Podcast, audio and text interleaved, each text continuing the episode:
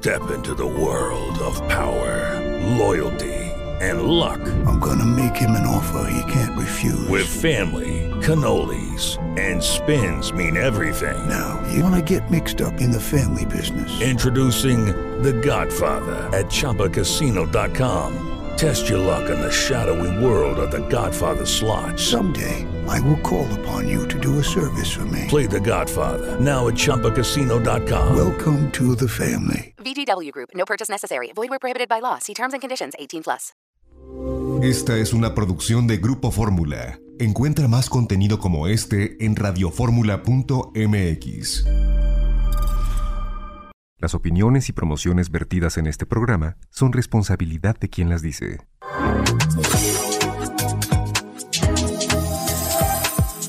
Queremos contar lo que sucede cada día. Ofrecer una visión de los temas que te interesan. Una forma de ver y escuchar la vida. Janet Arceo, en Grupo Fórmula.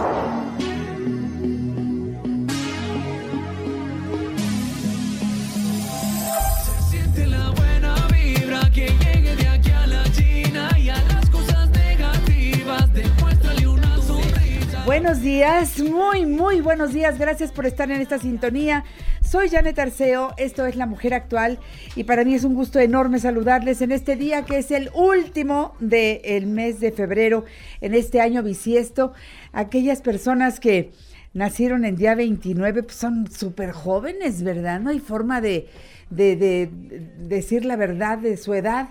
Pues nada más cumplen años cada cuatro. Dios de mi vida, qué maravilla. Les mando un saludo muy cariñoso si celebran algo especial en este 29 de febrero. De verdad, yo estoy celebrando la vida, estoy celebrando estar frente al micrófono como todos los días, estoy celebrando encontrarme con mis compañeros de producción, estoy celebrando ver a Lalo que está en la operación técnica y con todos ustedes que se hacen presentes para que este programa circule, para que este programa vaya funcionando. Somos una comunidad de personas que desde hace cuatro décadas y un año hacemos este programa con mucho entusiasmo. Lo único que pretendemos es acercar a los mejores especialistas sobre diferentes temas que tienen que ver con nuestro bienestar, con este bien pensar, bien sentir, bien hablar, bien actuar. Eh, eh, ahí es donde radica el, el- bienestar general. Si yo cuido lo que pienso, cuido lo que digo, si yo cuido realmente de mí en, en general, creo que puedo dar mejores resultados personales y profesionales. Creo que todos los días puedo dar una mejor versión de mí y para eso hay que acercarse a los que saben. Para mí es un gusto enorme eh, tener el día de hoy a- para empezar el programa con este Día Mundial de las Enfermedades Raras, contar con dos magníficos, magníficos amigos que nos van a, llenar de información. Hoy también vamos a tener la presencia de Oaxaca en la Ciudad de México porque ya están allí en la Plaza de las Estrellas. También vamos a hablar de las plantas y su riego ante la falta de agua, porque pues bueno, no hay agua y habrá menos agua. Entonces hasta siento mal y digo, qué pecadote eh, regar las plantas, ¿no? ¿Qué debo hacer? Vamos a escuchar a los expertos que nos hablen del tema. Hoy cartelera cinematográfica con José Antonio Valdés Peña. Mm, Tendremos eh, Salud Ibarra, David Manrique estará por aquí en el programa para hablar de la piel, el colágeno y los huesos. Clara Brugada nos hará una visita al programa La Mujer Actual.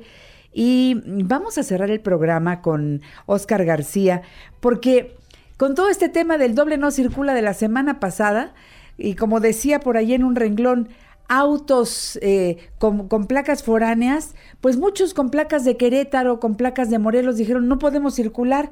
Ahí hay algo que no sabemos y que vamos a escuchar con nuestros amigos de Gestocar, que tienen toda la información fresquecita, para que entonces no, no te dejes llevar por, por cualquier cosa o por una información que no está dada de manera completa. Hay autos que pertenecen a la megalópolis y de eso vamos a platicar también el día de hoy. Ya tengo en la línea telefónica seguramente al presidente de la Federación Mexicana de Enfermedades Raras, el presidente del patronato del proyecto Pide un Deseo México, David Peña Castillo. Mi David querido, ¿cómo estás? Buenos días. Con un enorme gusto de saludarte, con la desgracia de no haber podido estar en tu estudio, pero acciones que tienen que ver con enfermedades en los niños y la presencia que tenemos necesariamente que poner a su disposición me lo impidieron, pero aquí estoy contigo, como siempre, agradeciéndote, como siempre, la gentileza, la amabilidad y sobre todo el aprecio con el que tratas estas noticias. Muchas gracias, muchísimas gracias, Janet. Y te presenté a ti primero porque eres de alguna manera eh, la persona que desde hace muchos años ha venido a ponernos en contexto este tema de las enfermedades raras. No sé hace cuántas, yo creo que ya son, ya se cuenta por décadas y tu presencia anual en la mujer actual y todo lo que como padre de familia primero, como padre de dos chicos con enfermedades raras, eh, nos trajiste un día al programa y nos invitaste a ponernos la camiseta y a trabajar junto contigo de una manera muy comprometida, mi querido David. Cosa que agradezco enormemente porque la disposición ha sido no solo extraordinaria, sino gentil, amable y cariñosa. Tenemos ya casi 30 años de hacer esto. Sí. Es nuestra responsabilidad y es una pasión desenfrenada por atender estas causas con la determinación y la entrega que se requiere para ello. Pues te quiero decir, David, que hoy estamos eh, de verdad de manteles largos porque para hablar del tema no solamente estás tú, sino que hoy tengo el gusto de recibir a la doctora Estefanía Torres, a quien agradezco muchísimo que desde el momento en el que dijimos que íbamos a hablar de este tema, levantó la mano y dijo, yo quiero estar en el programa. Ella es médico cirujano general, especialista en medicina interna, con estudios de bioestadística aplicada a las ciencias de la salud. Actualmente es directora asociada en inmunología, perdón, inmunología y asuntos científicos para Taqueda, México. Doctora, qué gusto tenerla aquí. ¿Cómo está? Buenos días. Buenos días, Janet. Muchas gracias por esta invitación y, y ser parte de, de esta eh, importante sensibilización en la cual debemos de trabajar todos eh, relacionada a las enfermedades raras. De eso se trata y usted está involucrada con el tema. ¿Por qué?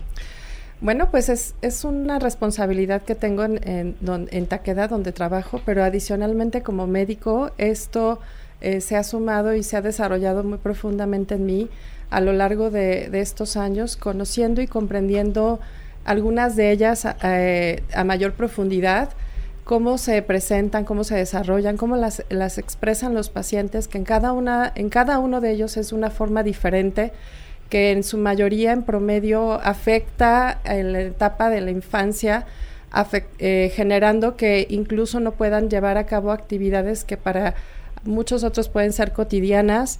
Eh, las personas que padecen una enfermedad rara pues pasan muchos años sin un diagnóstico preciso, eh, visitando muchos médicos y en ese peregrinar, bueno, pues también conlleva un desgaste importante a la familia, ¿no? Por la incertidumbre que como padres puedan tener ante esta condición. Y luego el otro reto a veces eh, que se da es el, el, que no haya un tratamiento, porque solamente el 5% de las enfermedades raras, que son más de 7.000 en el mundo ya diagnosticadas, tienen un tratamiento, ¿no? Entonces se sigue investigando, se sigue desarrollando tratamientos, pero lo importante es saber de ellas para que los científicos también piensen en ellas y generen soluciones para los pacientes, ¿no? Entonces es un trabajo de diferentes frentes, de la sociedad, de la comunidad médica, la comunidad científica, gobiernos y iniciativa privada, para que en conjunto trabajemos en pro de, de los pacientes que padecen una enfermedad rara. Este número que me dio, doctora, a mí me parece impresionante. Sí. Dijo usted, ¿cuántas? ¿Más de? 7000 enfermedades raras descritas en el mundo y se siguen identificando, identificando. día a día más. ¿No? Eh, David Peña, quiero escucharte también respecto a esto de, de, de la cantidad de enfermedades raras que, que, se padecen en el mundo. Bueno, primero permíteme saludar a la doctora, Hola. que pertenece a un grupo que ha sido altamente sensible al tema. Somos aliados desde hace mucho tiempo con responsabilidad social y, por supuesto, con un trabajo que, que está puesto a disposición de las personas que tienen estos desórdenes.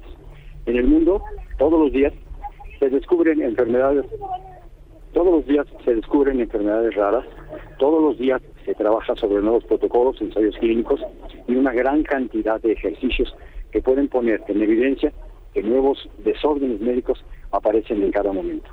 Uh, en un último estudio, haciendo alusión a lo que nos comentó la doctora, algunos especialistas en los temas señalan que Muy pronto, muy pronto, antes de que termine este año, se podrá hablar de casi 10.000 enfermedades raras por todo lo que se está haciendo en el mundo para investigarlas, conocerlas y tratarlas. Tal y como señaló la doctora, hay muy pocos tratamientos para tantas enfermedades y eso, por supuesto, dificulta la condición que guardan nuestros enfermos. Sin embargo, estamos atentos a que cualquier cualquier nuevo protocolo, cualquier nuevo tratamiento, cualquier nueva medicina esté rápidamente puesta a disposición de nuestros enfermos, porque hemos trabajado muy fuerte en la Sí. COFEPRIS y en los servicios médicos específicos para, para estos, estos eh, eventos acá en México, para que la COFEPRIS actúe rápidamente en el asunto de hacer posible que los medicamentos estén autorizados y en las instancias médicas a que los médicos estén preparados para atender a los protocolos específicos que se tienen que tomar en cuenta para la atención de los nuestros. Eso es lo que te puedo comentar, Janet. Bien, David, me tengo que ir a una pausa. Vamos a regresar para seguir hablando en este Día Mundial de las Enfermedades Raras y seguir escuchando a la doctora Estefanía Torres y a David Peña Castillo, que cada uno desde su lugar tiene mucho que informarnos. Cada uno eh, nos invitará a hacer este trabajo en conjunto para lograr que, que pues sean, primero que se visibilice, ¿verdad? Este tema de las enfermedades raras y seguir insistiendo en el trabajo que, que se tendrá que seguir lo- logrando para los protocolos, para lograr que, estas criaturas sean atendidas y sobre todo el tema de medicamentos, que es ahí donde yo entro en... Ay, me da escalofrío. Regreso después de una pausa. En La Mujer Actual damos positivo a la prueba de cuidar nuestra salud. Consulta a nuestra gran familia de especialistas. 55 5279 2290 y 55 5279 5790. De Tarceo, seguimos aquí en La Mujer Actual hablando de enfermedades raras porque hoy es el Día Mundial para visibilizar este tema, para que todos nos sensibilicemos y entendamos lo que padecen, no solamente eh, las personas que ya son diagnosticadas, sino los familiares, la comunidad donde hay una persona con, con una enfermedad rara. Todo se modifica. Entonces, eh, yo quiero pedirle en este momento, pues, agradeciendo mucho a David Peña que está con nosotros y si- siendo el Día Mundial de las Enfermedades Raras, él está en un hospital, seguramente es día de, de dar muchas conferencias, de hablar de los temas, etcétera. Le agradezco a David que esté con nosotros y a la doctora Estefanía Torres que nos acompaña aquí en el estudio. Doctora, por lo que entiendo entonces, cada especialidad, eh, eh, eh, eh, la piel, por ejemplo, puede aparecer un enfermo con algo raro Así es. que no, por, por más que han ustedes estudiado la piel, eh, pues bueno, ahí puede haber una enfermedad rara, pero también la puede haber en el hígado, la puede en, en cualquier órgano. Y son raras. El caso es llegar al diagnóstico. O sea, háblenos un poquito de Sí, eso. ese es uno de los importantes temas, ¿no? En respecto a las enfermedades raras, el, el retraso en el diagnóstico. Eh, algunas condiciones pueden llevar cinco años, pero hay muchas otras que décadas, ¿no? En- hemos sabido de casos que hasta los 60 años se está diagnosticando una condición que padecen desde niños, ¿no? Cuando el paciente recuerda, dice, pues es que yo lo viví desde niño, ¿no? Algunas otras se manifiestan o debutan ya en una edad adulta, pero la mayoría es en la infancia. Y esto, bueno, pues implica que, este pequeñito, este niño, no, no tenga una vida normal, ¿no? El núcleo familiar también se va a ver afectado porque, pues, como padres mencionaba, pues se preocupan, van a ir múltiples médicos, deja de trabajar algún familiar eh, por atender las condiciones o los síntomas del paciente, que pueden ser síntomas leves, pero en algunos otros casos son síntomas graves. Y a veces estas enfermedades, conforme va pasando el tiempo, algunas de ellas van evolucionando, progresando hasta cronificarse y generar complicaciones muy severas en los pacientes que a veces ya no son reversibles, ¿no? Entonces, el diagnóstico oportuno es muy importante en la edad pediátrica. Eh, una recomendación hacia la audiencia es, no desesperar en el punto de no estar visitando tantos médicos, sino dar la oportunidad que el, médico uno o dos eh, puedan pensar, puedan sospechar, puedan indagar, ¿no? Porque también la realidad es que vamos en el quehacer médico de lo más común a lo, me- a lo menos, ¿no? y vamos eh, excluyendo diagnósticos en ese proceso. Pero Y también la desesperación de los familiares es grande, Es ¿verdad? grande, y usted sí. lo entiende también. Sí. Entonces, pues aquí no llegan a ninguna conclusión, cambiamos de doctor y otra vez volver a empezar. Y, y- y es cuando se van alargando estos procedimientos hasta llegar al, al a un diagnóstico. diagnóstico. Eh, Entiendo que no es fácil, ¿no? Vivir el momento, creo que Así solamente es. quien lo vive lo, lo puede compartir y sentir. Yo creo que David nos, no- nos podrá eh, ampliar más en esto, pero lo importante es la comunicación en este proceso, ¿no?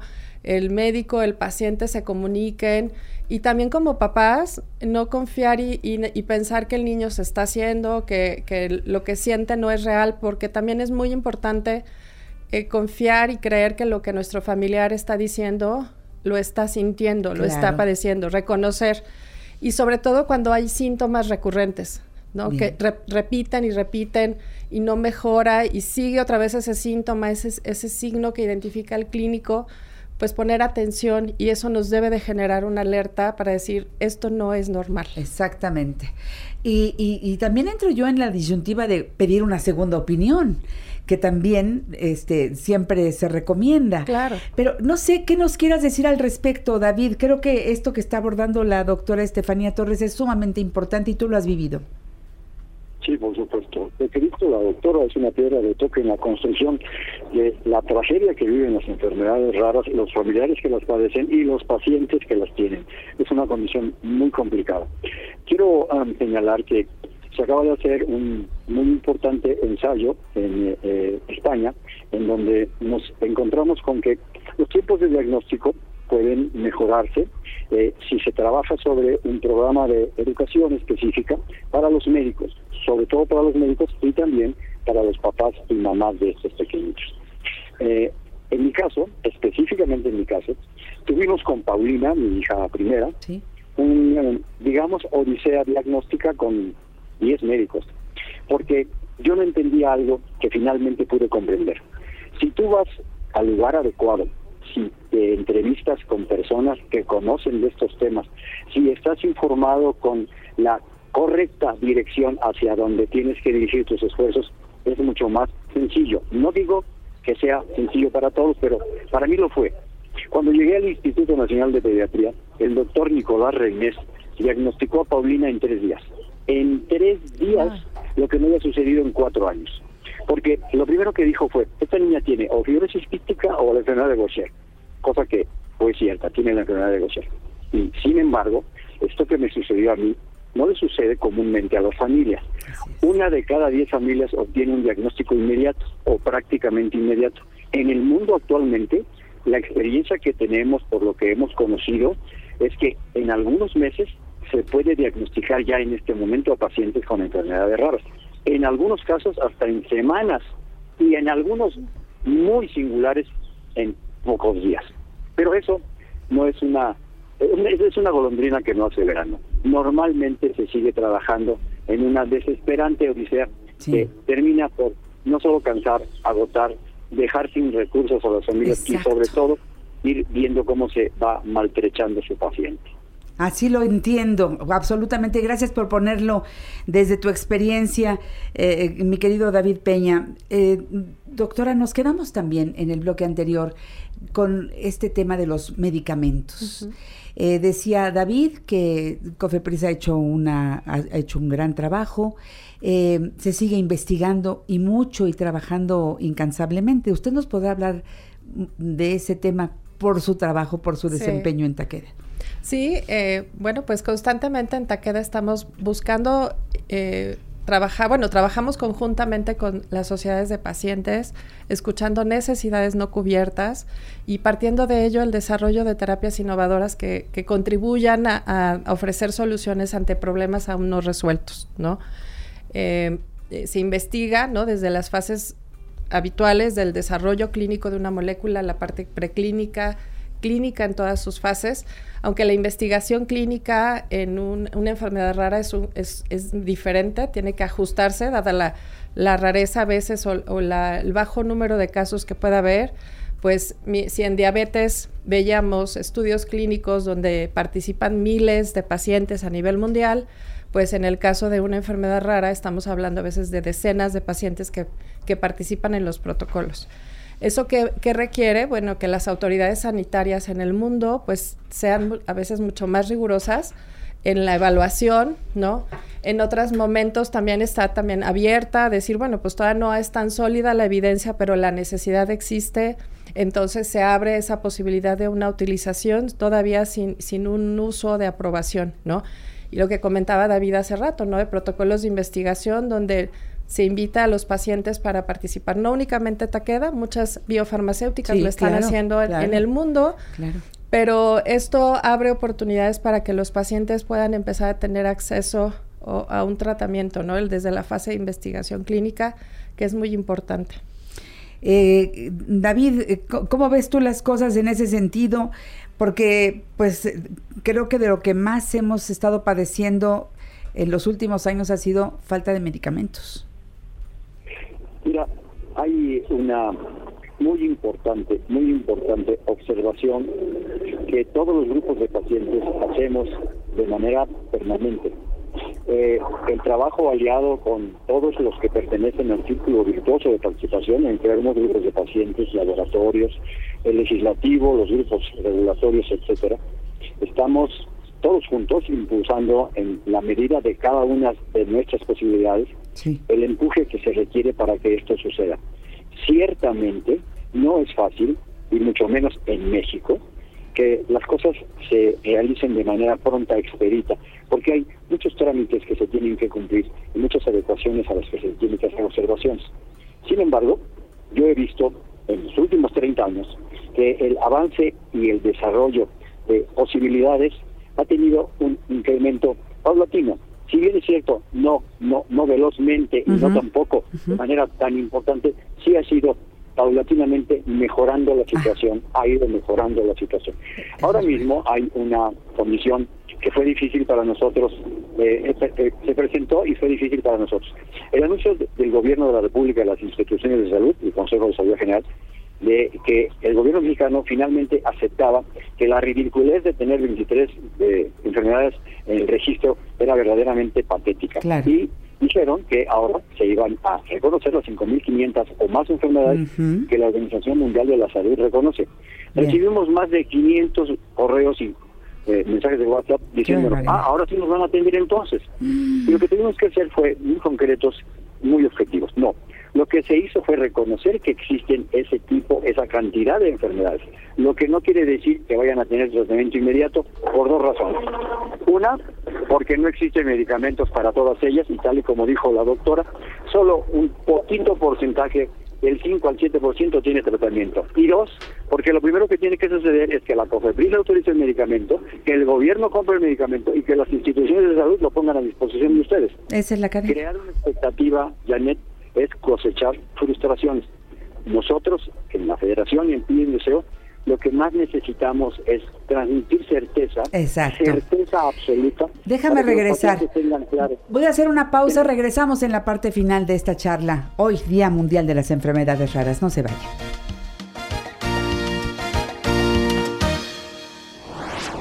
Estás en la mejor sintonía. Janet Arceo y la mujer actual.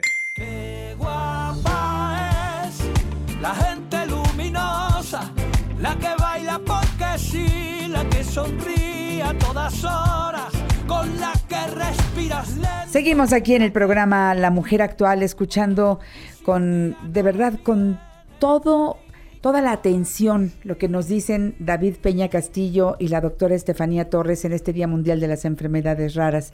David Peña, te interrumpí porque entró el corte comercial. Así que, ay, algo pasó con la llamada telefónica. Si quiere usted hacer su remate, doctora, y luego regresamos con David para que usted saque sus conclusiones, doctora Torres, por favor. Pues invitar a, toda la audiencia a, a, sumarnos a este movimiento de visibilizar las enfermedades raras. La importancia es porque juntos podemos incluir a esta comunidad de pacientes que sufren estas condiciones, que es muy importante hoy, que, que estén incluidos en la sociedad y no estén recluidos en sus casas sufriendo. ¿sí? Y lo otro, eh, trabajemos por la equidad en, el acceso a diagnóstico y a tratamiento, pero lo tenemos que hacer juntos. hacer un gran equipo. Así es. ¿eh? Y qué bueno que existan federaciones, ¿no? Que exista esta Federación Mexicana de Enfermedades Raras que preside David. Yo creo que eso es importante porque nos ayuda mucho para, para hablar, para, para no sentir que estamos solos. Sí, sí, Janet. Y muy importante escuchar a los pacientes. Claro. Lo que viven, porque a Claro. veces en, en el hospital, en, en el ejercicio clínico, a veces puede haber el reto del tiempo en la atención médica y, y nos centramos en lo que le está doliendo ahorita al paciente, ¿no? Pero a veces no profundizamos por múltiples razones en conocer cuál ha sido toda esa historia del paciente con la familia viviendo esta enfermedad. Y al detenernos unos minutos a escuchar, hay tantos mensajes tan poderosos que ellos nos pueden compartir en, en- en comprender cómo han vivido y, y te cambia la vida. Te lo puedo decir por experiencia propia, te cambia la vida y sin duda alguna invita a que nos sumemos a, a hacer visible las enfermedades raras y buscar la equidad y la inclusión de los pacientes que padecen estas condiciones. Absolutamente. Doctora Estefanía Torres, ¿cuáles son las redes sociales que me puede usted dejar? Eh, la mía en LinkedIn es Estefanía Torres. Eh, me pueden escribir y con mucho gusto conversamos. No hay problema. Ahí está, está abierta Está a escuchar es- al es público. pública, así es. Y yo voy a dar, ya no pudimos comunicarnos con David, entendemos el lugar en el que se encontraba era complicado, eh, y voy a dar las, eh, la página de la Federación Mexicana de Enfermedades Raras, es eh, FEMEXER de Enfermedades Raras, femexer.org, en Facebook, FED MEX Enfermedades Raras, en X arroba y en YouTube Federación Mexicana de Enfermedades Raras FEMEXER. Eh, gracias David por tu colaboración, ya te lo diré después cuando terminemos de estar al aire. Y gracias a usted doctora Estefanía Torres, gracias Greta, que siempre, Greta Shelley siempre me ofrece estos temas tan interesantes y colaboradores tan brillantes como usted doctora, para mí un privilegio haberla tenido en la cabina. Gracias, Janet. También para mí un gran privilegio y gusto estar esta mañana aquí contigo y tu audiencia. La primera de varias, ¿eh, doctora? Ok, Gracias. gracias. Muy Aquí amable. estamos. Gracias, gracias. Y bueno, damos vuelta a la página de esta revista familiar por excelencia. Y ya tengo en la línea telefónica al ingeniero José Enrique Estefan Chidiac, director de la presencia de Oaxaca en México, la tierra de mi santa madre. ¡Arriba, Oaxaca! ¿Cómo está, ingeniero? Buenos días. Querida Janet, muchas gracias. Gracias de nuevo por recibirnos en tu programa, como siempre, tan amable, tan linda. Y gracias a todo el auditorio por escucharnos. Bueno, ya estamos más que listos. A ver, ¿cuándo empieza esta presencia de Oaxaca? Empezamos mañana, Mañana. a las nueve de la mañana. Ya Bien. estamos, todos los artesanos acaban de llegar hoy de Oaxaca, las cocineras del, del comedor Ay, qué típico, rico.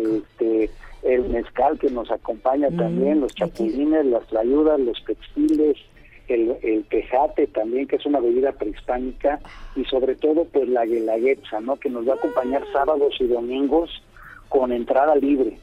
En Galerías Plaza de las Estrellas, allá en Marina Nacional, esquina con Melchoro Campo.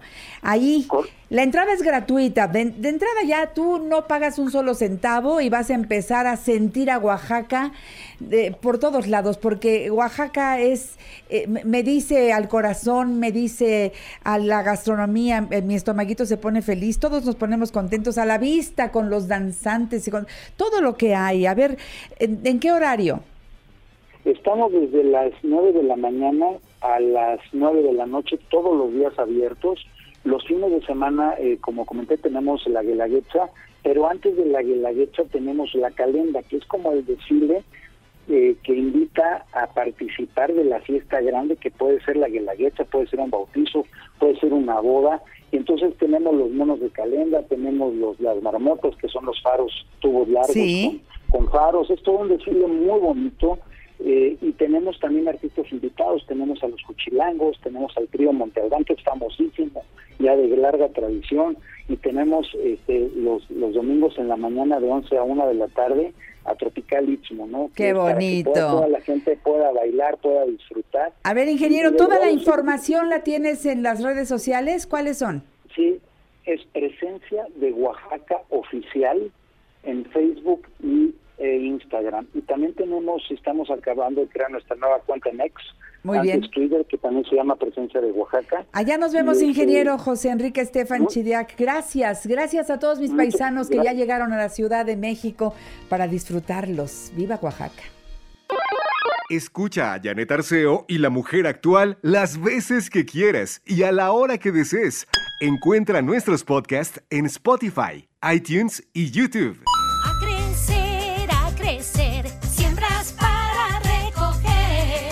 Seguimos aquí en La Mujer Actual y pues hoy tengo el gusto de recibir vía Zoom a Jorge Cortés Flores, doctor en ciencias biológicas, investigador asociado de tiempo completo en el Jardín Botánico del Instituto de Biología de la UNAM.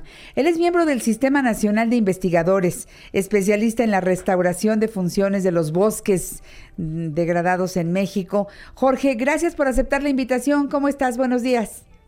Hola, buen día. Este, gracias por, por la invitación y aquí estamos para platicar. Rompemos el turrón, ¿verdad, Jorge? Para poder establecer así nuestra comunicación, nos hablamos de tú, ¿te parece? Claro que sí, perfecto. Jorge, es que para mí es tan, tan importante hablar de la escasez de agua, hablar de todo lo que estamos viviendo y lo que falta los próximos meses complicados. Eh, serán, está anunciado que eh, la falta de agua que ya ha sido, por ejemplo, en Monterrey lo viven lo lo- desde el año pasado de una manera muy importante.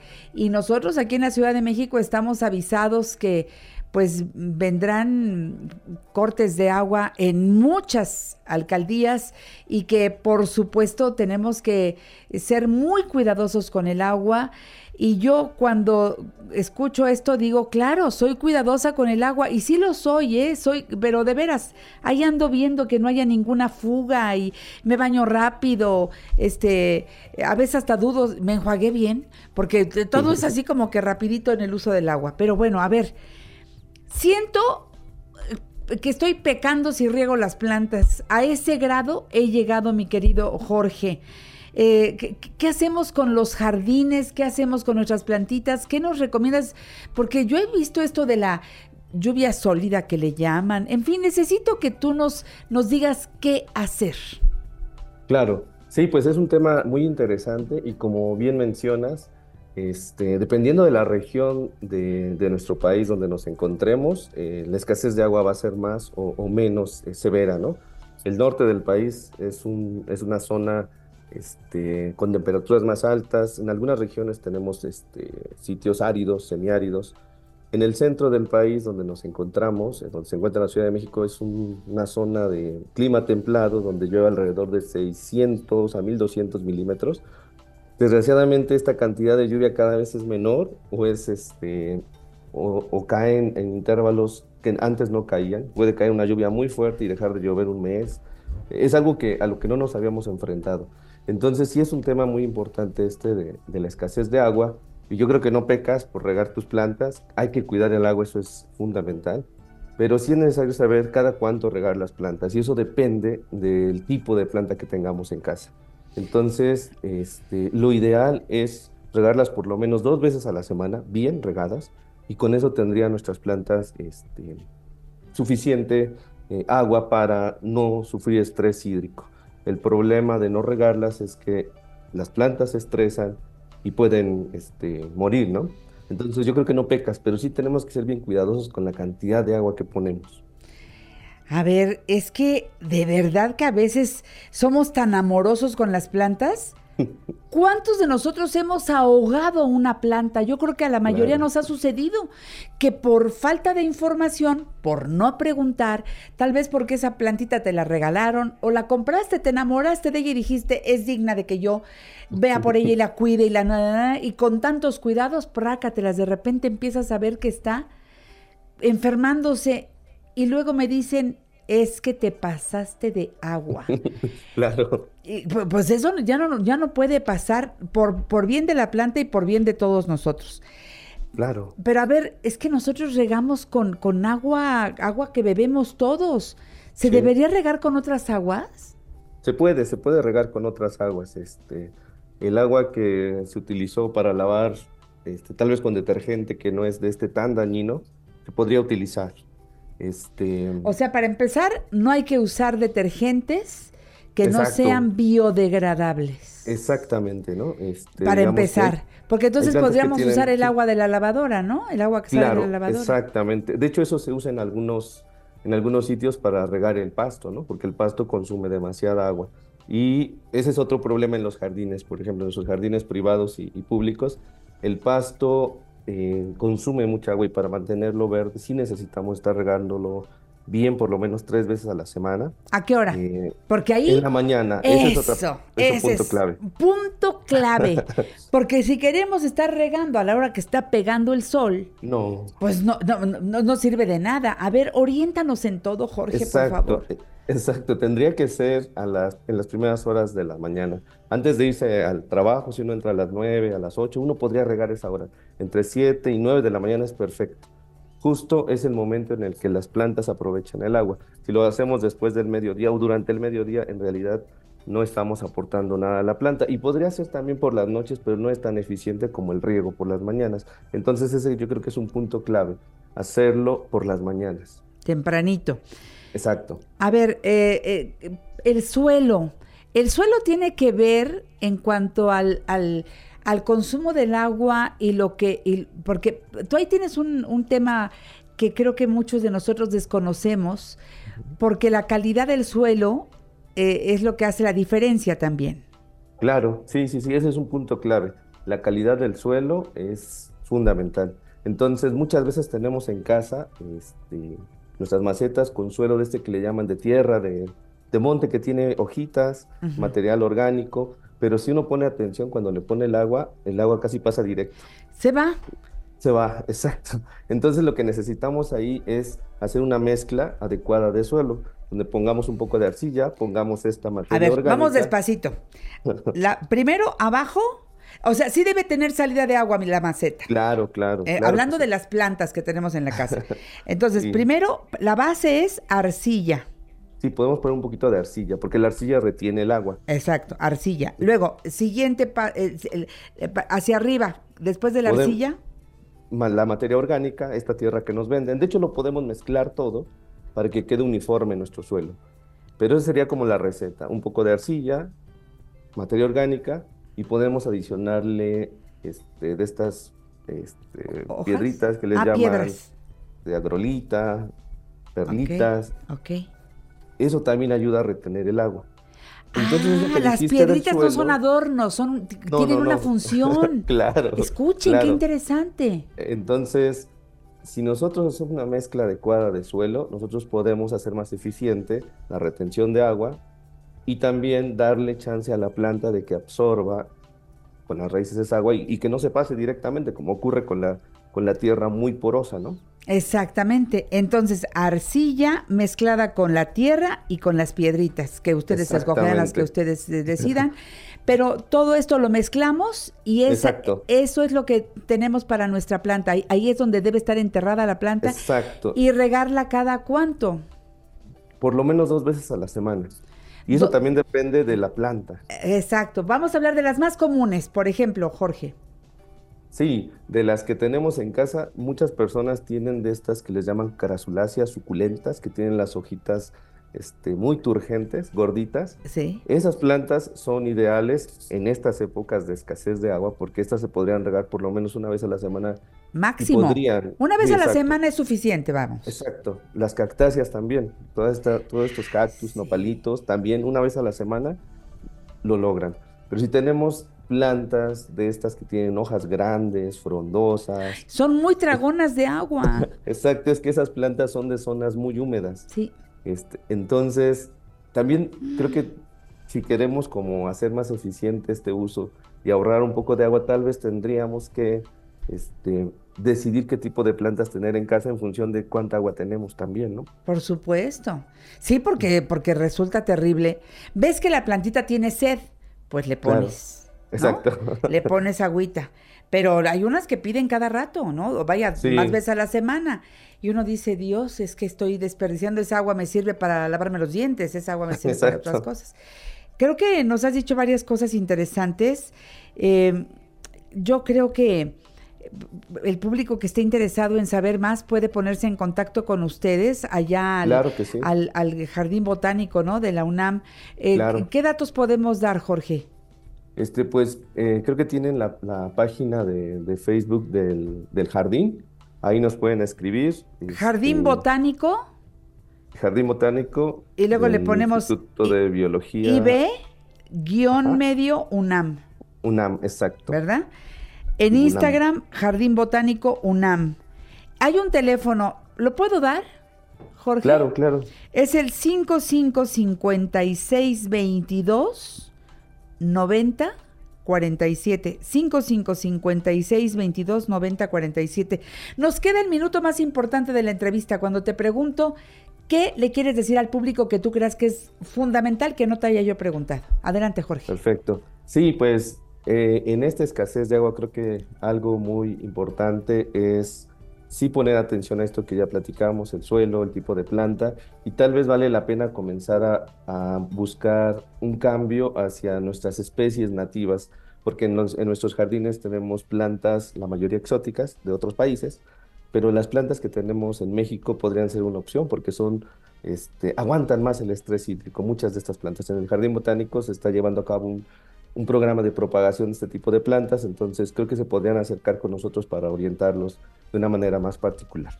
Y están es, eh, eh, al servicio del público incluso sábados y domingos, ¿verdad, Jorge? Hasta sábado. ¿El domingo no?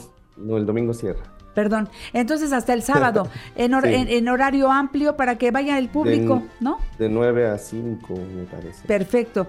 Muchísimas gracias, Jorge Cortés Flores, por esta información el día de hoy. Te mando un abrazo y ojalá que tengas Janet. suficiente agua para tu vida personal. Igualmente, Janet, muchas gracias. Un gusto tenerte aquí en La Mujer Actual, ¿eh? Hasta pronto. Hasta luego. Me voy al corte, regresamos. En La Mujer Actual, damos positivo a la prueba del compromiso social. Reducir, reutilizar y reciclar. Reducir, reutilizar y reciclar. Hola Janet y amigos de la Mujer Actual. Somos el equipo de Colana y los queremos invitar este 2 y 3 de marzo a nuestro festival, donde van a poder traer todos sus materiales plásticos flexibles a reciclar. ¿Cuáles son estos? Todas las bolsas de plástico que tengan, empaques de frituras, de galletas, los sobres del envío y cualquier otro material plástico que sea flexible. Este es el momento de traerlos. Pueden venir el 2 de marzo al Huerto Roma Verde de 10 de la mañana a 2 de la tarde o el domingo 3 de marzo al Parque de los Venados de 10 de la mañana a 2 de la tarde también. Es el momento en el que además de poder traer sus materiales a reciclar, van a poder aprender en nuestros talleres y si traen mucho material, llevarse excelentes premios. Si quieres saber más información, contáctanos en todas nuestras redes sociales como Ecolana MX o nos puedes encontrar en ecolana.com.mx. Entonces no lo olviden, este 2 y 3 de marzo los esperamos con todos sus materiales flexibles plásticos. Y no olvides reciclar. Separa las botellas y las latas de aluminio.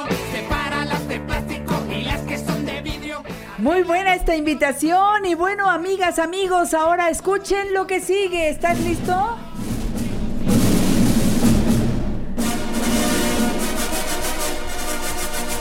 Cinéfilo a la vista. Hoy en La Mujer Actual la presencia siempre inteligente de nuestro querido José Antonio Valdés Peña, crítico de cine, director de la Escuela de Cine y Televisión del Centro de Estudios en Ciencias de la Comunicación, Campus Pedregal. Mi José Antonio querido, qué gusto verte. Buenos días. Amiga queridísima, muchas gracias. Pues sí, es un es un gusto como siempre acompañarte y bueno, pues este seguimos seguimos con la temporada de premios. Sí. Ya estamos a escasos días de la entrega del Oscar y pues bueno, aquí puntualmente con nuestros amigos hemos estado platicando pues de las películas importantes que han ido llegando. Todavía van a llegar más, así que prepárense y bueno, también eh, hacerles una invitación a la Feria del Libro del Palacio de Minería, donde este próximo sábado a las 6 de la tarde me toca dar una conferencia sobre eh, un aniversario de una novela importantísima que es A Sangre Fría de Truman Capote. Y el domingo a la una de la tarde, pues es una conferencia sobre uno de los escritores, una de las pérdidas más sensibles que tuvo el mundo de la literatura en el 2023, que fue el fallecimiento de Milan Kundera, Entonces vamos a recordarlo a través de su novela más importante que es La insoportable levedad del ser. Pues los invito al Palacio de Minería para que nos encontremos por allá. Sábado 6 de la tarde, domingo 1 de la tarde y pues con el boleto de acceso a la feria pueden entrar a todas las actividades. ya. Y también va a ser la presentación del libro que marca los 50 años de la Cineteca Nacional. Ya fue, querida amiga. ¿Ya fue? el ¿Cuándo pasado fue? sábado. Ya fue el pasado sábado. Ay, ¿qué tal estuvo?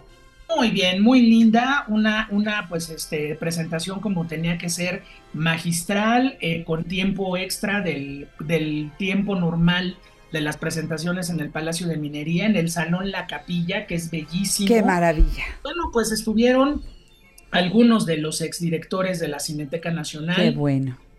Acosta, Fernando Macotela, estuvo también Guadalupe Ferrer y desde luego el doctor Alejandro Pelayo. Y pues bueno, la publicación es hermosa, este, no se la pierdan, realmente es un compendio bellísimo pues de la historia de una institución que queremos mucho y que pues va a seguir soplando velitas todo este año como debe de ser mi querida Janet. Y bueno, pues ahí está, la, ahí está el El stand de las documento es buenísimo. todo es imprescindible Sí. y bueno, pues no se lo pierdan. Bueno, Bien. Vámonos al cine. Hoy los voy a invitar a un híbrido entre cine comercial, cine de arte y cine para ver en casa. Muy bien. Vamos por la, vamos por la opción para ver en cine comercial. Pues bueno, se estrenó la más reciente película del director Michael Mann, que se llama Ferrari. Y bueno, pues es un fragmento en la vida de un hombre importantísimo para el mundo del automovilismo, Enzo Ferrari, quien pues después de perder a su hijo, después de ver el imperio que construyó cayéndose a pedazos, este, su matrimonio también está a punto de naufragar, pues decide en un momento de su vida entrarle a la carrera de las mil millas de Europa y con ello hacer historia en el mundo del automovilismo. ¡Guau! A todos los fans de, de- de las carreras de coches es una película obligadísima, pero para los fans de Michael Mann, que afortunadamente somos muchos, el director de El Sabueso, Fuego contra Fuego, Ali y muchas otras películas importantes, pues tenemos un hombre que sabe hacer escenas de acción, que sabe crear personajes muy ambiguos. En este caso, bueno, Adam Driver hace toda una creación de personaje acerca de Enzo Ferrari. Y bueno, pues a veces, Janet, eh, perdiendo ganas, como dice la frase, y pues este hombre que lo va perdiendo todo, por otro lado, acaba haciendo historia en el automovilismo mundial. No se la pierdan, es una película trepidante, interesante, pues todo lo que el cine de Michael Mann por lo general nos deja. Entonces, bueno, esto es el cine comercial. En un cine un poquito más eh, pensado hacia el, hacia el mundo del cine del arte, pues bueno, está una película bien interesante de Andrew Haig, un cineasta británico, que se llama Todos somos extraños. Imagínate, Janet, la historia de un hombre homosexual que vive en Londres y que de pronto siente su vida profundamente vacía y pues no queda de otra más que regresar al punto de origen, al mundo de su infancia, a la casa donde vivió con sus padres, a quienes perdió en un accidente automovilístico cuando él era apenas un adolescente.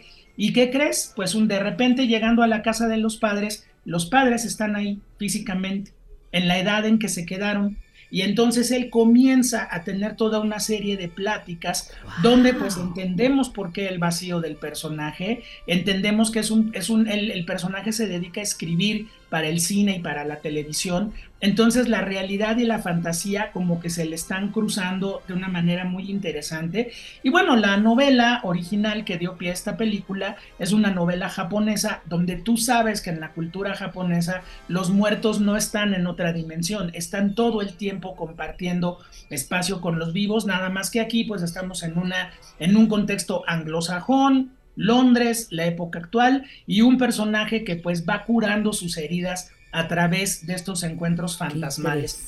Es una película bien interesante, bien profunda, les va a gustar mucho, obviamente es para público adulto, pero pues bueno, no se la pierdan, todos somos extraños del director Andrew Haig. Vámonos a Alemania, a una de las nominadas a Mejor Película Internacional y una película que a mí en particular me llega profundamente, que se llama El Salón de Maestros. Fíjate que en una escuela secundaria alemana, mi querida Janet, de repente empieza a haber una serie de robos inexplicables. Las carteras se quedan vacías. ¿Cómo?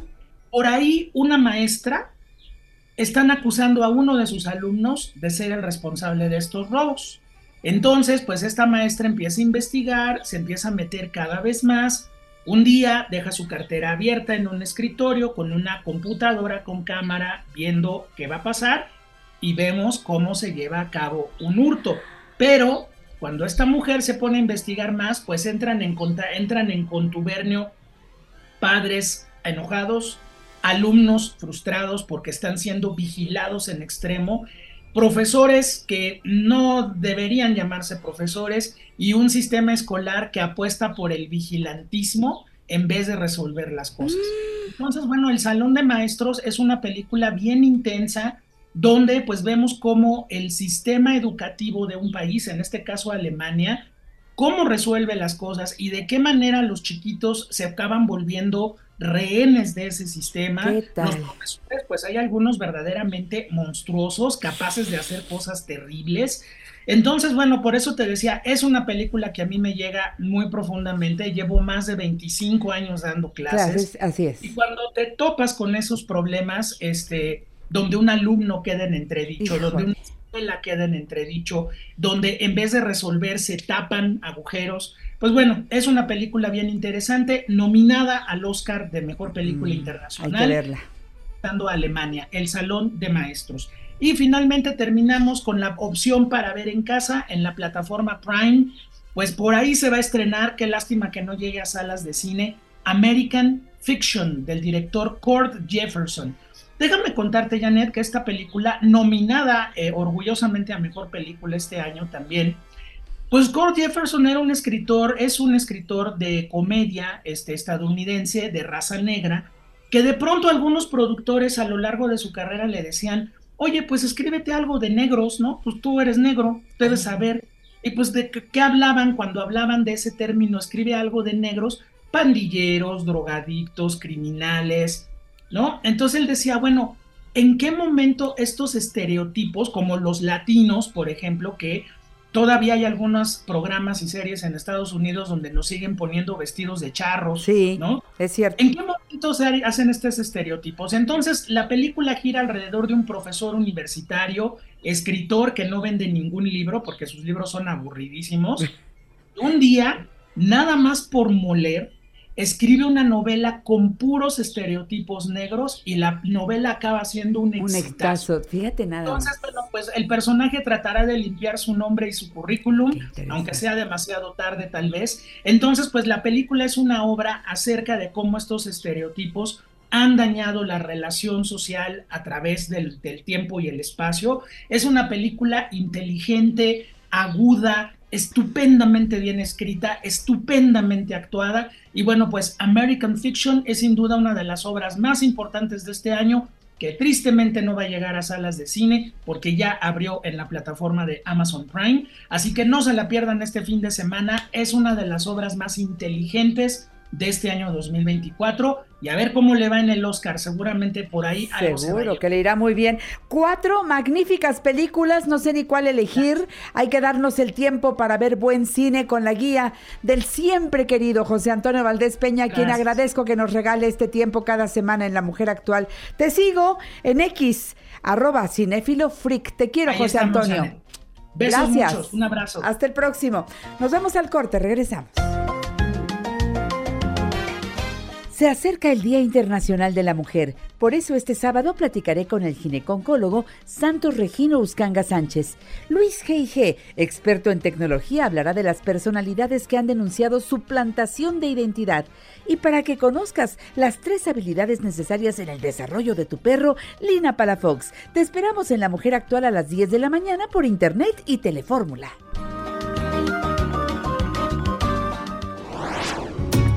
Eres pura medicina, pero naturista y eres vida Es la hora de saludar a David Manrique. David Manrique Ibarra, nutriólogo especialista en metabolismo, acupuntura y naturismo, egresado de la Universidad Iberoamericana, director de salud Ibarra. David, ¿cómo estás? Buenos días. Janet, buenos días, buenos días a todo el auditorio. Qué bueno tenerte aquí en La Mujer Actual. Sí. Ya tengo yo, ya tengo mi pareja perfecta, ya tengo mi colágeno. Vamos a hablar del colágeno, porque verdaderamente la piel, los huesos, necesitan de esto. Aquí lo tengo. Yo ya compré mi, mi oferta de colágeno. Le trajimos una super promoción a todos nuestros amigos Qué de la mujer actual para que no se despeguen. Sí, está muy bueno. Pero a ver, a ver, ¿por, por qué el- la piel? Yo no sé si soy yo por la edad, pero como que la piel se va adelgazando, ¿no?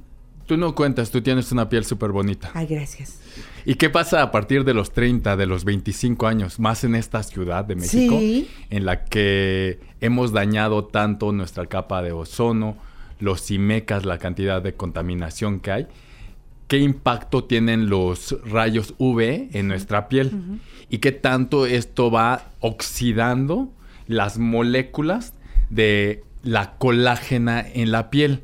¿Cómo que la colágena? Bueno, nuestra piel está constituida por una proteína, que es la que constituye, valga la redundancia, una tercera parte de lo que son nuestros tejidos. Cuando digo, digo tejidos es la piel, los huesos, las conjuntivas de los ojos, el cabello, las uñas. Todo eso tiene colágena y nosotros la producimos en cantidades normales. A partir de los 25-30 años empezamos a sufrir una pérdida de esta colágena y por eso es que notamos que hay personas que las dejamos de ver y de repente ya se ven más grandes. Sí. Bueno, el tiempo pasa. Pero, pero, pero hay pieles como que se, se ajan más pronto. ¿Qué, qué pasa? ¿Por ¿En qué se arruga la piel? ¿Por qué se cuartea? ¿Por qué se cuelga? Lo vemos muchas veces en el cuello, en los brazos, en distintas secciones o zonas de nuestro cuerpo, porque se va perdiendo esta producción de colágena. Influye mucho nuestra genética. Mi abuela materna, que en paz descanse, se llamaba Eliodora, le decíamos mamá Helio. Ella a sus 60 y 70 años la pensaban que tenía 40, que, o sea, que tenía era muy mucho más joven o parecía más joven de lo que tenía realmente. De edad. Sí, por su genética. Ajá. Y es que el cuerpo tiende a producir o a mantener estas moléculas de colágena unidas. Y por eso es muchas veces de que nos hemos apoyado de la cirugía estética o de la cosmética y que nos estén inyectando estas Botox bacterias botulínicas y ácido hialurónico.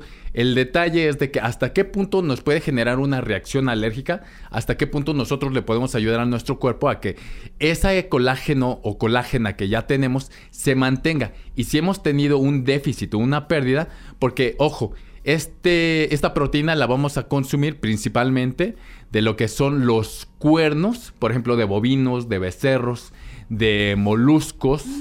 Eh, entonces, por ahí se maneja luego en la mercadotecnia de que este colágeno es vegano.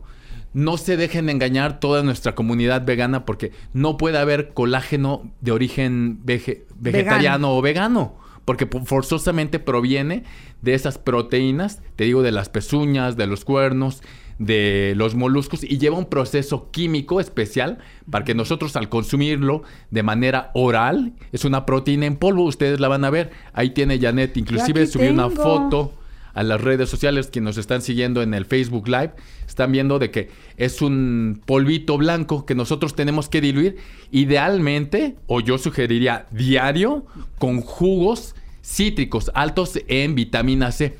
¿Por qué la vitamina C? La vitamina C es la que va a apoyar a que se mantengan unidas esas moléculas de colágena y que con el tiempo el sol, el tabaco, una deficiente alimentación o nutrición, quienes padecen diabetes, quienes padecen hipotiroidismo, quienes padecen anemia, quienes han sufrido también bajas de peso radicales, así que de repente en cuestión de un mes ya bajaron 5 kilos o Sí, más. Sí. Entonces debilitan mucho lo que es la producción de colágena y por eso se les empieza a ver más cuarteadita su piel.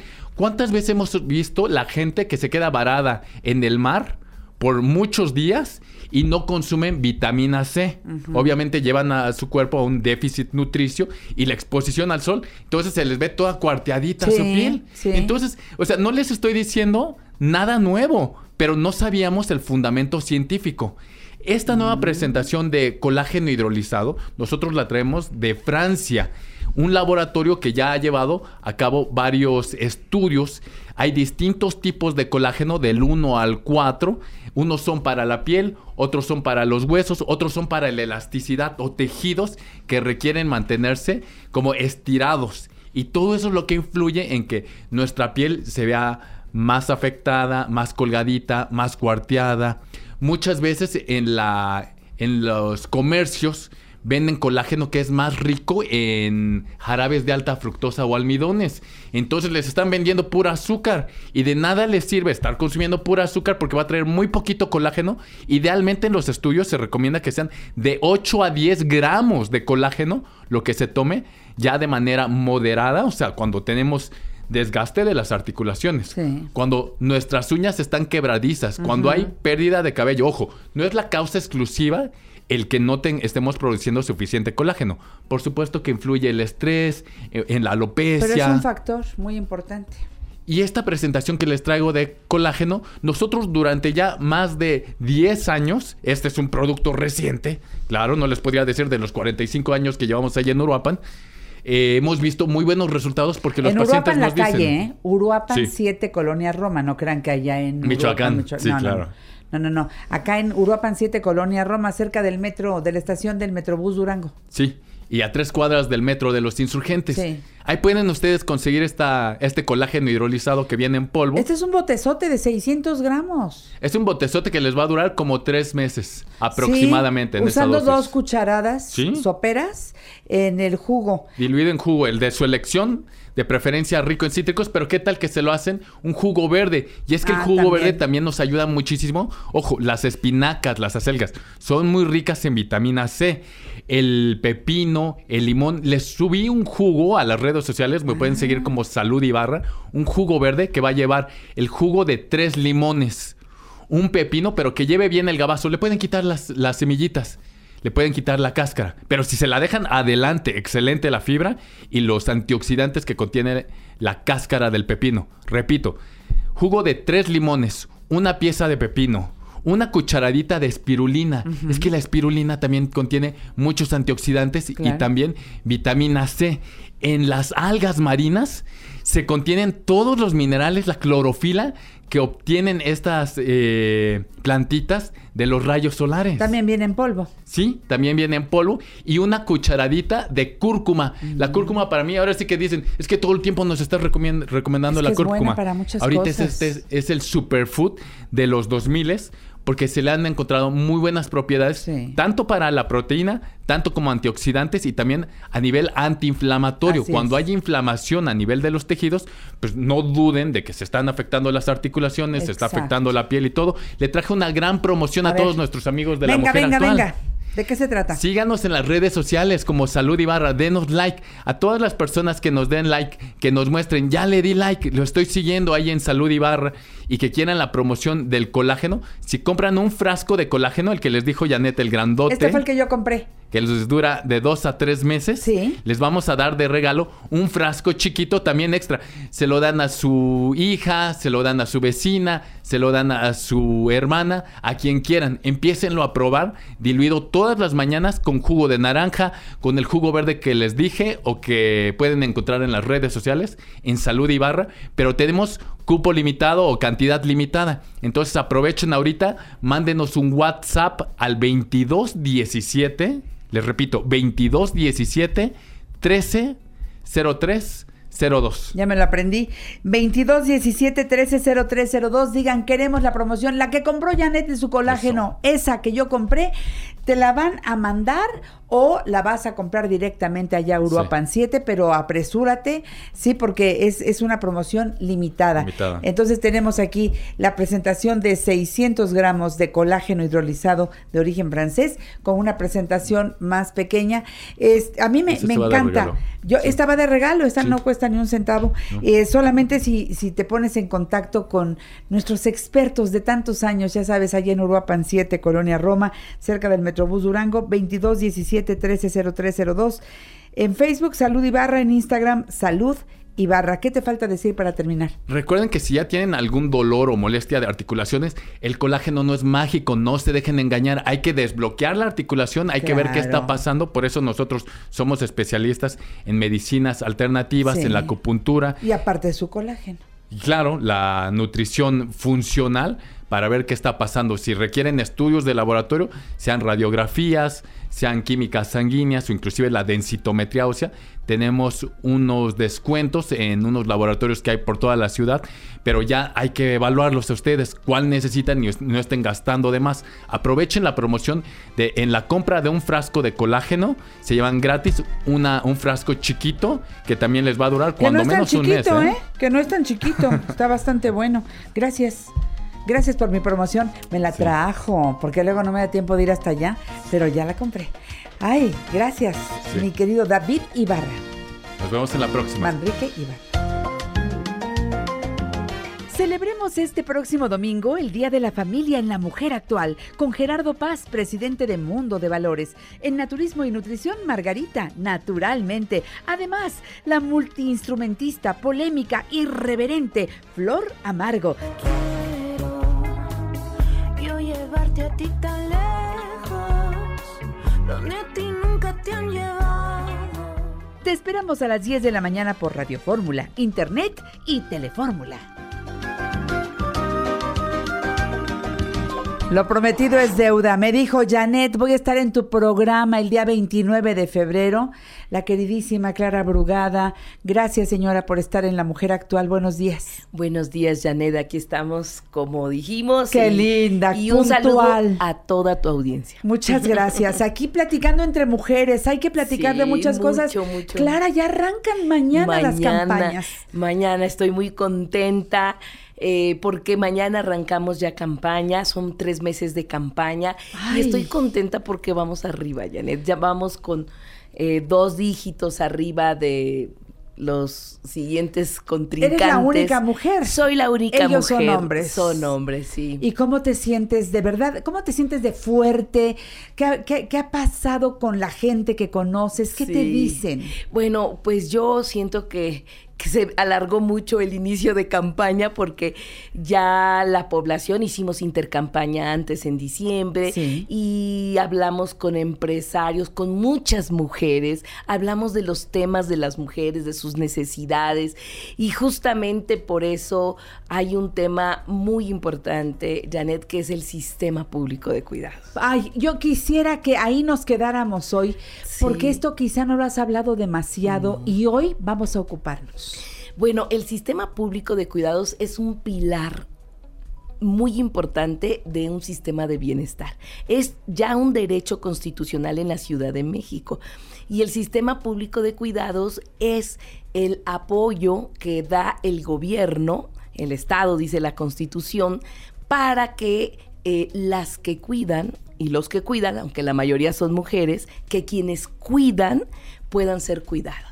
¿Eso qué significa? Significa una gran infraestructura a lo largo y ancho de la ciudad que pueda apoyar a que las mujeres no sean las únicas que se queden en casa cuidando a los demás. Lo que se llama trabajo doméstico, que es hacer de comer, que es cuidar a los niños, cuidar a las personas mayores o lavar la ropa, que históricamente nos ha tocado a las mujeres y decimos, ¿por qué? ¿Por qué? Hay ¿Por una obra de teatro de Lalo España que se presenta los jueves y es la historia de una mujer encerrada en su casa. No, no puede ni salir. El marido la tiene encerrada y está cuidando al cuñado y sus dos hijos baquetones ahí. O sea, es la, es la historia de muchas De personas. muchas. Bueno, hasta llegar a esta obra de teatro que visibiliza, porque es importante verlo. Eso es lo más importante. Yo puedo explicar el sistema público de cuidados, que es un sueño para esta ciudad. Ahorita no podemos hablar de No. propuestas, mañana sí, Sí, pero ya- ya vendrás. Así es, pero voy a hablar de sueños y me gusta explicarlo con las tres R's. La primera es revalorización de las tareas de los cuidados o del trabajo doméstico. Nadie le pone atención, no se ve. Es más, se dan cuenta que existe cuando no se hace. Exacto, y no se paga. Y no se paga, está infravalorado. Y esto es un trabajo igual de desgastante. No nacimos las mujeres aprendiendo a cuidar, aprendemos y requiere de muchas habilidades. No, y luego cuando le preguntan a una mujer, ¿tú trabajas? No, me dedico al hogar. claro, Ese es el y tema. mucho. Bueno, Nosotros tenemos que valorarlo, ¿eh? Hay que combatir ese, ese tema cultural de que eh, este trabajo no vale, no sirve. Yo pregunto qué pasaría si las mujeres no hicieran todo el trabajo doméstico de cuidados. ¿Cómo estaría esta s- ciudad? Y yo les pido a todas tus mujeres y a toda tu audiencia que cierre los ojos y que se ponga a pensar qué pasaría si una semana no se hicieran las tareas de domésticas y de cuidados en la casa. Conozco algunas ¿Quién? mujeres que han dicho, a ver, ¿saben qué? Si aquí no hay cambio, yo no voy a hacer nada esta semana, a ver cómo le hacen. Así es. Entonces, ¿qué pasaría si en toda la ciudad y en la sociedad pasara esto? Entonces, el sistema público de cuidados se expresa, se expresa la La- primera R es Revalorización. revalorización. La segunda R es redistribución de esas tareas, Claro. que significan que las mujeres puedan entonces no ser las únicas responsables en el hogar, pero también en el, el Estado, los gobiernos Claro. tienen que apoyar porque lo que se dice en economía, la reproducción de la fuerza de trabajo, también debe ser una tarea de el gobierno. Entonces, redistribuir esas cargas porque todos los necesitamos. Hacer ¿Quién va a cuidar a los niños? ¿Quién va a lavar la ropa? Claro. ¿Quién va a hacer esa labor? No debe recaer en las mujeres ni en la casa. Bien sino- dicho. y entonces, eso significa que el gobierno pueda en los espacios públicos eh, instalar casas de día para los adultos mayores, centro de rehabilitación para personas con discapacidad, sobre todo lo que son estancias infantiles o centros de cuidado infantil a lo largo y ancho de la ciudad, porque hay muy pocas muy pocos espacios donde las mujeres puedan dejar a sus bebés, a sus niños. Entonces tenemos que hacer de esta ciudad una ciudad cuidadora, en donde haya suficientes estancias infantiles o centros de cuidado Sí son infantil. necesarios. Muy necesarios. Y también lavanderías don- y comedores. Es decir, que una mujer llegue pueda dejar a sus niños, pueda dejar su ropa, pueda llevar sus trastes. Pero hay presupuesto para eso. Bueno, pues claro, fíjate, te quiero decir que yo fui alcaldesa de Iztapalapa. Bueno, bueno. Y lo echamos a andar. Lo que te estoy diciendo no es un sueño guajiro, sino es una realidad. En Iztapalapa. En ya. Iztapalapa, en las utopías, así se llaman esos grandes centros Sí. eh, sociales. Sí. Allí ya tenemos el, sistema público de cuidados. Ya viste y que las mujeres llegan, se van a su clase de yoga, se van a nadar una hora o se van al spa. Y todo es gratuito. Bueno, sí se cobra lo de la comida, porque pues, pero es 11 pesos por ración, que es muy accesible. Y ellas dejan su ropa para lavar y, y pueden hacer otras cosas. ¿Qué estás haciendo allí? Es redistribuyendo, la segunda R, esas tareas. Y la tercera R es la reducción de las cargas de trabajo a las mujeres. Es decir, ¿qué se logra con esto? Que las mujeres ya no se pongan a lavar en su casa, a hacer de comer todos los días, a cuidar y cuidar a los demás. Ya hay una ayuda del gobierno para lograrlo. Entonces, estamos pensando que a lo largo y ancho de la ciudad debemos tener estos espacios que es adecuar muchos centros comunitarios que no funcionan, muchos lugares que no. Ahora imagínate en los CETRAMS o en los centros de trabajo. De eso se trata el sistema público de cuidado y va a ser una gran ayuda para las mujeres. Pensaste mucho en nosotras, si Ah, eso es necesario. Eh, eh, ¿Será que ahí está tu fuerza? Allí va a estar mi sello. Porque somos la mayoría. Sí, somos la mayoría, efectivamente. Y decimos que es tiempo de mujeres. Y sí, pero tiempo de mujeres no solo es porque ahora podamos gobernar las mujeres y haya equilibrio histórico y equilibrio entre gobernantes hombres y mujeres, sino tiempo de mujeres para mí es que quien gobierne haga justicia a las mujeres.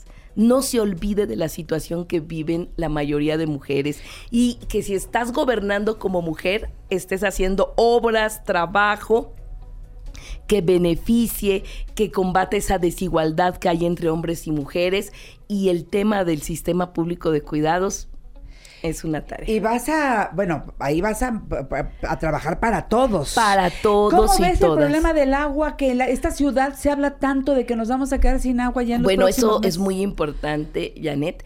Primero decir que es una mentira que nos vamos a quedar sin agua.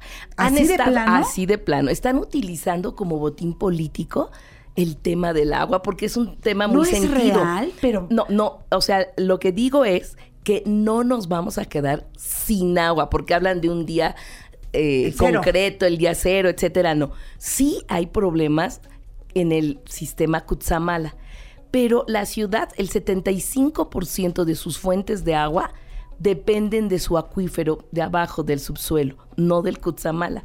Del Kutsamala dependemos el 22%. Pero por sacar tanta agua del subsuelo nos estamos hundiendo cada bueno, vez más, ¿no? entonces, ¿qué es lo que tenemos que hacer? Tenemos, primeramente, decir que este, este año estamos sufriendo una sequía como 80 años antes no habíamos Así tenido. es. Y por eso el sistema Kutsamala está con problemas, por una sequía muy importante.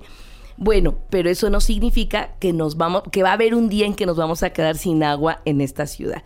En estos días, porque están inclusi- inclusive hasta poniendo fecha. fecha. Están utilizando políticamente el tema. Pero lo que sí hay que hacer, que eso es lo más importante, es infiltrar millones de litros de agua al subsuelo como tú dices, si no nos preocupamos por nuestro manto acuífero, va a llegar un momento y ahí sí sería terrible que nos quedáramos sin agua en el subsuelo. Claro. Entonces, yo lo que estoy proponiendo y veo como una necesidad, más que nada, es tener una política de estado de agua que rebase los sexenios, que rebase los gobiernos Sí, tiene que y que se obligue a cada gobierno que año con año esté infiltrando agua, que no es cualquier cosa. No, no, es hacer no. un hoyo y que caiga No, el no agua de lluvia. cosa, Hay sé. que hacer plantas de tratamiento y de regeneración de, De agua. eso y más platicaremos Sí. ahora que ya empiecen las campañas. Bueno, Sí. y que te sigan, Clara, en tus redes sociales. En mis redes sociales, Clara Brugada, y ahí estoy en todas las redes sociales. Toda la suerte. Muchísimas gracias, Janet. Gracias por venir a La un Mujer Actual. abrazo a todas las mujeres que todos los días luchan por salir adelante. Y a los hombres también. También. Son nuestros aliados. Exacto. Y tenemos que trabajar juntos. Trabajar juntos, de la mano. De la mano.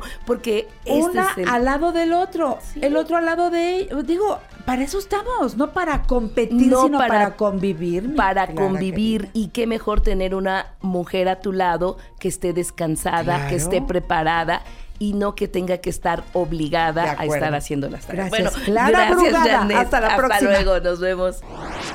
Bueno, pues aquí tengo mucha información para el público de la mujer actual. Acompañamos a todas las mujeres a través de un evento que cada año se da y se llama Un billón de pie por la libertad. Todas seamos el nuevo mundo con una libertad que esté dentro de la solidaridad, la igualdad y la justicia. A través de la danza podemos empoderarnos y hacer comunidad. Todos los que gusten bailar por esta causa los esperamos este viernes 1 de marzo, mañana, en el Parque del Pedregal, a un lado de Villa Olímpica, a las 12 del día. Un billón de pie, Ciudad de México, mañana. 12 del día, ahí los esperamos. Viene el croquetón, este croquetón para el refugio franciscano. Mis franciscanitos necesitan ayuda. Sábado 2 de marzo de 9 de la mañana a 6 de la tarde, ya saben, en el Parque de los Venados. ¿Con qué nos pueden ayudar? Puede ser, este, pues lleven ustedes una presentación pequeña, medianita, grande, para llevar alimento a estas criaturitas que tanto lo necesitan.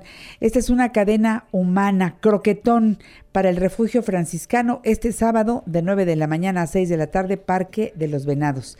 Y el padre José de Jesús Aguilar Valdés va a iniciar nuevamente el curso gratuito de tanatología este próximo domingo. Eh, es- este domingo, ¿me ayudas Alex, por favor? Este domingo 3 de marzo va a arrancar de 4 a 6 de la tarde. No hace falta inscribirse allá en la parroquia de San Cosme y San Damián. Serapio Rendón, número 5, curso de tanatología, curso intensivo. Será ocho sesiones dominicales de 4 a 6 de la tarde. No hace falta inscribirse. Y bueno, seguimos aquí en La Mujer Actual y yo le pedí a mi amigo el licenciado Oscar García, director general de Gestocar, que tuviera la generosidad de aparecer en este programa. ¿Cómo estás, Oscarito? Buenos días. Hola, hola, ¿cómo están todos ustedes? Gracias por la invitación, en verdad. Me alegra que vengas. A ver, platícale al público qué hace Gestocar. Gestocar es una empresa que se dedica a, todo lo que es la gestión vehicular para que tu auto, pues obviamente circule sin ningún problema. Todo lo relacionado a trámites, desde altas, placas y verificaciones, todo lo que requiera tu auto y a particulares y también a flotillas. Hay muchas empresas que eh, son clientes de Gestocar y el, la ayuda que nos da. Yo, la verdad, soy un, desde que conocí al licenciado Oscar García y todos los servicios de Gestocar, yo no los suelto porque además son gente muy segura, son gente muy honrada, eh, que te cobra lo que debe cobrarte. Eh, por supuesto, no les vayas a proponer que te hagan una chuecura porque no te la van a hacer, solamente los trámites que, que deben hacerse y que a veces no tenemos tiempo de hacerlos nosotros, nos ayuda, nos ayuda a Gestocar. ¿Esto es a nivel nacional o solamente para la Ciudad de México? Mira, para persona física, lo que es Ciudad de México, Estado de México y Morelos. Persona moral, tengo toda, abarco toda la República. Perfecto. A ver, yo te busqué especialmente porque el fin de semana pasado tuvimos eh, la doble contingencia por todo el problema, la, la, la contingencia, el doble no circula por todo el problema de la contaminación. Entonces, yo quería usar, yo tengo un auto con placas de Cuernavaca porque yo también o sea, no lo hice chueco, sino que eh, eh, varios días de la semana yo, yo tengo mi departamento en Cuernavaca y estoy en Cuernavaca. Bueno, entonces, tenía todo el derecho a sacar mis placas de Cuernavaca, pero como en la restricción decía foráneos prohibido circular, pues yo dije, no circula mi, mi, coche y dejé sin circularlo y de repente me puse muy nerviosa. Mucha gente me platicó lo mismo, teniendo placas de Querétaro, por ejemplo. Eh, a ver, explícanos cómo está este asunto de, de, de los autos, ¿cuáles son los foráneos realmente? Ok, mira, eh, México cuenta con una zona de la megalopolitana, así lo manejan, donde son eh, los estados colindados con ella. Ciudad de México, Estado de México, Tlaxcala, Morelos, Puebla, Querétaro. ¿Vale? Estos estados conforman eh, que si rige a uno, rige a todos. Entonces, eh, si tú traes placas de estos estados, tú no eres placa foránea. Placa foránea podría ser Jalisco, Nuevo León, Tijuana, otros estados. Pero estos estados que conforman la megalópolis son parte de un organismo, que la central está aquí en Ciudad de México, y cuando Ciudad de México emite un plan de contingencia, si tú traes placas de Hidalgo, Estado de México, Tlaxcala, Morelos, Puebla y Querétaro, pues lo único que no puedes hacer es circular en Ciudad de México y en Estado de México, teniendo, eh, obviamente dependiendo tu terminación de placa, cómo lo rige, eh, eh, ahora sí que cambie, ¿no? Lo que es del centro de verificación de aquí de Ciudad de México. Entonces, Megalópolis incluye todos los estados que acabas de mencionar. Esos autos que tenemos placas de Estado de México, dijiste Tlaxcala, dijiste Puebla, dijiste Morelos y dijiste Querétaro, me faltó uno, creo. Puebla. Puebla, Puebla Querétaro, Tlaxcala, Hidalgo, Ciudad de México, Estado de México. Eso es. Pertenecemos a la megalópolis y entonces no somos placas foráneas. Foráneas en los demás estados que no sean estos. Si nos llegaran a detener, podemos decir, oiga, yo pertenezco a la megalópolis y le puedo mostrar es el correcto. reglamento. Nada más la restricción sí del número de placa. Mi terminación es la que indica si salgo o no salgo como cualquier otro coche. Claro, es importante que obviamente cuentes con tu verificación ah, claro. de Ciudad de México, Estado de México, Morelos, porque obviamente si no traes esta verificación es como si no trajeras placa, por así decirlo, y bueno, pues aunque eh, vamos, se aplicó este domingo el 9 y 0 9 y 0, terminación de placa con holograma de verificación 0 y doble 0. Pero si no traes verificación, pues es como si no trajeras nada y obviamente no puede circular, ¿no? Exacto. vehículo sí pudiese haber circulado. Exacto, eso es muy importante tener el calendario de verificación a la mano. Ahí hay otra pregunta. Hay mucha gente que me dice, yo tengo placas de, de Morelos, verifico en Morelos. ¿No tienes problema para circular aquí o también tienes que verificar en la Ciudad de México? No, mira, desafortunadamente, eh, bueno, Ciudad de México puedes hacer una verificación voluntaria para que tú puedas circular aquí en Ciudad de México. Esto es por si no quieres ir hasta Morelos, Sí, pero puedes no, hacer tu sí verificación voluntaria. No es lo correcto, porque obviamente, pues tú ya, al hacer una verificación voluntaria aquí en Ciudad de México, pues tú ya tienes una, una, una multa en el estado de Morelos por no haber verificado. Pero si tú tienes tu verificación de Morelos, con solo tener la verificación de Morelos, tú puedes circular aquí en Ciudad de México y en Estado de México y sin ningún problema, ¿eh? Exacto, todo eso es muy importante. Cualquier duda que tengan al respecto, yo porque no le hablé a Oscar el fin de semana pasado, y entonces dije, no, dice ahí foráneos, hasta lo subrayé, dije, no, no, no, acuérdate, este coche no circula. Pues cuál, que sí circulaba, pero yo no tenía información de esto de la megalópolis, de verdad, Oscar, qué importante es tener constantemente información eh, con, con las autoridades. Mira, es que a mí esa información que salió en el desplegado no me deja claro. No, no explica ahí lo de la megalópolis. Por eso hay que hablarles a los expertos que te pueden detallar cosas, como en este caso, Oscar, porque no es, eh, eh, para mí el comunicado no es suficientemente claro. Sí, obviamente va- varía.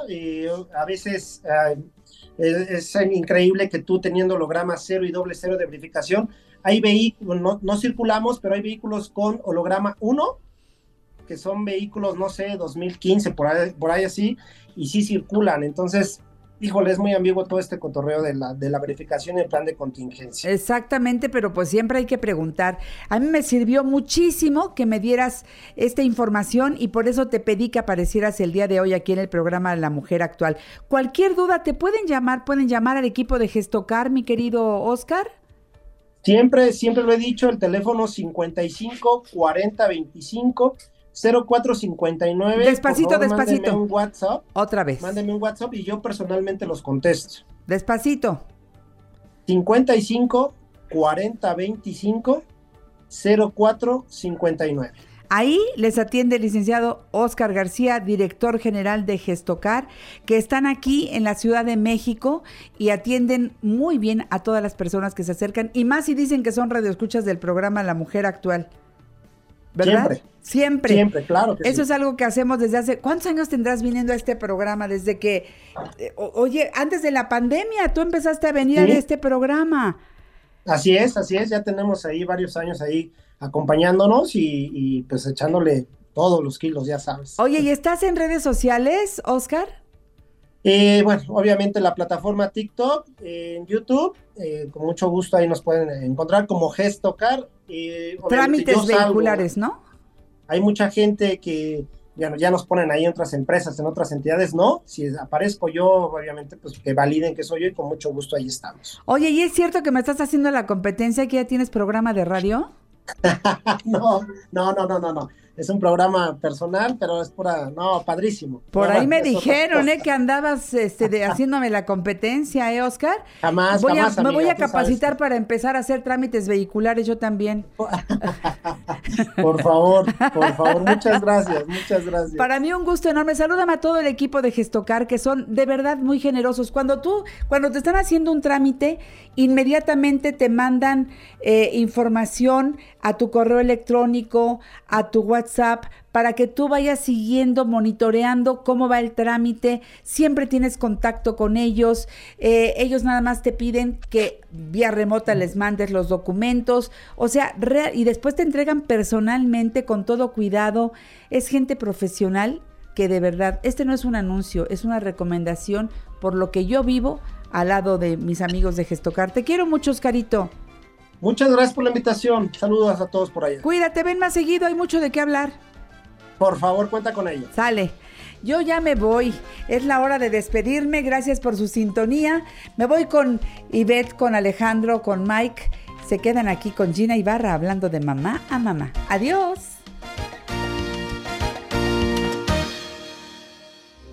Esta fue una producción de Grupo Fórmula. Encuentra más contenido como este en radioformula.mx. Judy was boring. Hello. Then Judy discovered ChumbaCasino.com. It's my little escape. Now Judy's the life of the party. Oh, baby, Mama's bringing home the bacon. Whoa, take it easy, Judy. The Chumba life is for everybody. So go to ChumbaCasino.com and play over 100 casino style games. Join today and play for free for your chance to redeem some serious prizes. ChumbaCasino.com. No purchase necessary. Void where prohibited by law. 18 plus terms and conditions apply. See website for details.